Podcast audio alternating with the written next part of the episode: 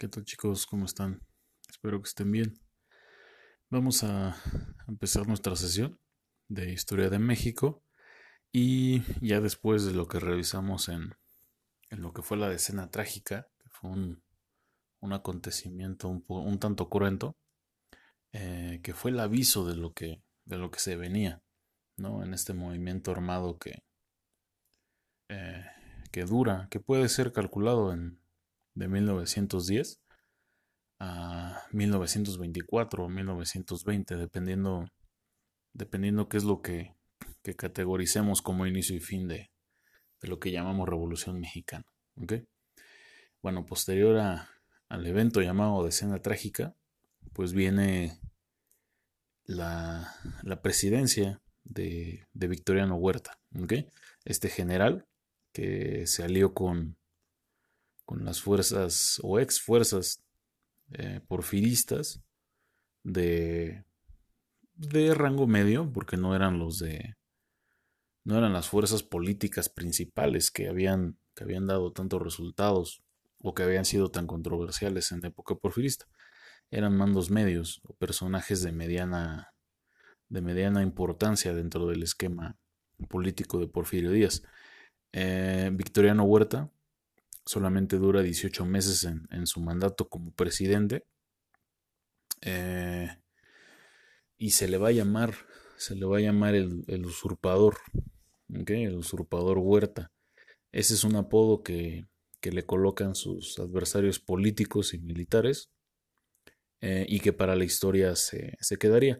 Pero además de ese, también no podemos olvidar el, el famoso sobrenombre que ya tenía, que tenía desde, desde su época militar, que era el, Chacal Huerta. Un poco en, función de su, de su personalidad, de, ser un, un hombre sumamente carroñero en términos políticos y, y militares, era, era, muy traicionero, muy convenenciero, y como ya se los había dicho también, era era un, hombre alcohólico, un hombre que continuamente estaba, estaba alcoholizado y que pues imagínense las decisiones que, que tomó estando en ese, en ese estado, además de su nula o poca preparación como, como político, eh, mucho menos como, como representante de, de, un país, ¿no? Sobre todo en un país que estaba al rojo vivo por, por las contiendas militares entre, entre su población. Eh, el, periódico Excelsior, si no mal recuerdo, eh, publica en, una de sus notas cuando se... Eh, ni siquiera puedo decir conmemorar porque no es un, un, personaje digno de conmemorar, pero cuando se contabilizan los 100 años de su muerte, en el 2000, 2016, eh, ya que él muere el, 13 de enero de 1916. En el 2016 se, cumple su centenario de, muerte. Eh, este periódico, Excelsior, le llama el, padre del retroceso. ¿Por qué el padre del retroceso? Pues por una simple y sencilla razón. En 18 meses tiró a la basura un, un, trabajo formal que ya había hecho Porfirio Díaz, no excelente, ya vimos que el trabajo de Díaz no es excelente, no, no cumple en todos los rubros al 100%, pero, pero pues al final del día lo, lo lleva el barco a buen puerto, ¿no? o en términos generales, si lo comparan con lo que, lo que se había hecho en, en, una primera instancia por Juárez y por Ledo de Tejada. Eh, ¿Qué es lo que hace? Pues número uno, se empieza, empieza a quitar las, algunas de las secretarías de Estado en términos de sus líderes o sus secretarios, ¿no? Eh, mientras que sustituye a estos, a los secretarios, a, las personas que dirigían estas secretarías, por personas que eran condescendientes a, él. Es decir, eh, aquí, aquí empieza esta, esta cuestión del compadrazgo a, a nivel generalizado, ¿no? Digo, esto no quiere decir que esto no existía, o sea, claro, lo hacían los gobiernos anteriores, de colocar a los amigos, a la familia, este, a personas conocidas o allegadas en, en, ciertos sitios de poder. Pero, pero dentro del esquema de lo que significa la Revolución Mexicana, hay una mayor presencia de este fenómeno, ¿ok? Del, del famoso compadrazgo.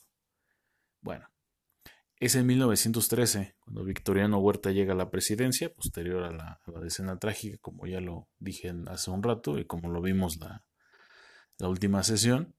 Eh, una de sus primeras acciones, repito, pues es la, el cambio del personal de las secretarías, pero uno de los grandes retrocesos en términos históricos que tuvo el país, eh, y digo tuvo porque afortunadamente estamos medio logrando salir del, del hoyo, pero pues que aún así no, no es tan, tan efectivo el resultado, pero que pues ya no está como antes, es la cuestión de la libertad de expresión, la democracia y el asunto legislativo. O sea, si hoy estos tres temas son, son complicados de cumplir, son, son, son incluso hasta a veces hasta efímeros, ¿no?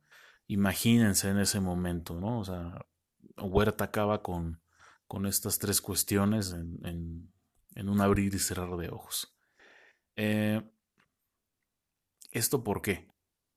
Hay algunos historiadores que, que, lo definen como, como un líder deseoso y ambicioso. O sea, era sumamente ambicioso en, esta noción de, de no querer compartir el poder, de absorber completamente el poder, empezó a, a, desquebrajar un poco el sistema político mexicano que se había heredado de Díaz y, y lo fue acoplando a, a, él, o sea, que todo girara en torno, en torno a él. Por lo tanto, al final del día, en, en estos 18 meses, la lógica es, es brutal. O sea, se instala un proyecto dictatorial. O sea, Huerta al final lo que, lo que emprende es generar un esquema de dictadura. ¿Por qué? Porque él necesitaba controlar absolutamente todo. Como él era el presidente, el control de las cámaras al 100%, principalmente la parte legislativa eh, en, los diputados, eh, que era el sector que más lo criticaba.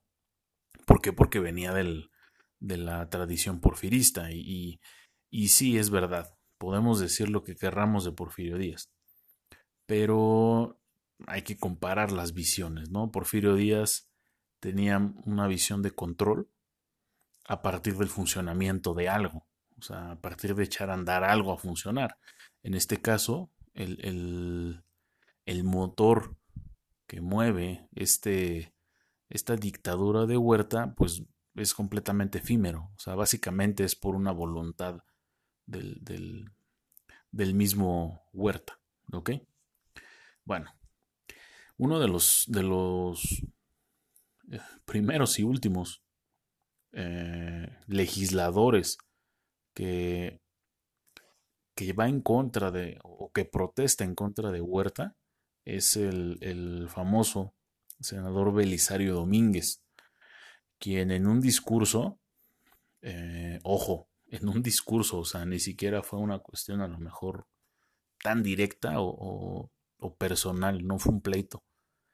Eh, Belisario Domínguez demanda en un discurso todos los problemas que, que tenía el país en ese momento en específico y parafraseando un poco lo que comentaba él en, este discurso, que por el trato duro y cruel que tenía Victoriano Huerta con respecto a la política, el país estaba, se estaba desmoronando. Eh, ¿Esto que provocó? Pues provoca el, asesinato del senador Belisario Domínguez. De hecho, en la actualidad hay una medalla que así se llama, tiene el nombre de este senador, la medalla Belisario Domínguez, que se le da a los mexicanos más destacados en, algún rubro. Tal vez es uno de los de las condecoraciones eh, podemos decir loables que existen en la, en la actualidad, eh, pero que su, su, inicio o su, su fundamento para existir, pues es una es la vivencia de la, de la dictadura como tal, ¿no? O sea, todo esto se origina a través de, del asesinato de una persona que simple y sencillamente manifestó su inconformidad a través de un sistema político que no funcionaba, que era la dictadura. ¿Ok? Bueno. En el mismo año, regresando un poquito, el 18 de febrero de 1913, se genera el Pacto de la Ciudadela. ¿Ok? Félix Díaz, sobrino de, de Porfirio Díaz, y Victoriano Huerta firman un documento para desconocer a Madero. Eso nos queda claro, digo, tan claro que, que, terminaron con él. Pero además, se dice o, se le cede la presidencia provisional a Huerta, ¿para qué? Para que Félix Díaz pudiera contender en las futuras elecciones. Es decir, Huerta entra como un interino ya esta historia se la saben, se las he contado varias veces, el, que es un interinato eh, y cómo funciona un interinato, en teoría, y cómo ha funcionado, cómo han funcionado los interinatos en nuestro país. Pues fue lo mismo.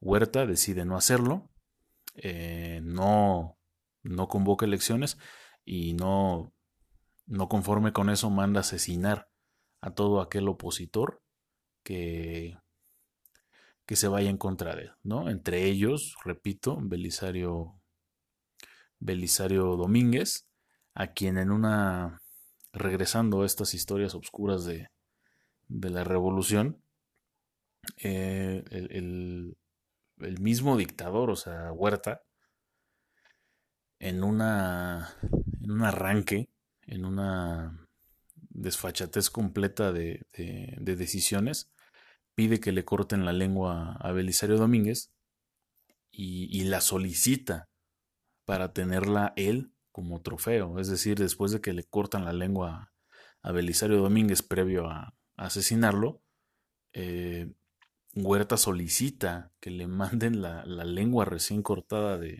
Belisario, eh, de Belisario Domínguez, a, él, ¿no? Y, la conservó como una especie de trofeo eh, primitivo, ¿no? Como esta, esta onda de muy, muy animal de, mostrar quién es el macho alfa.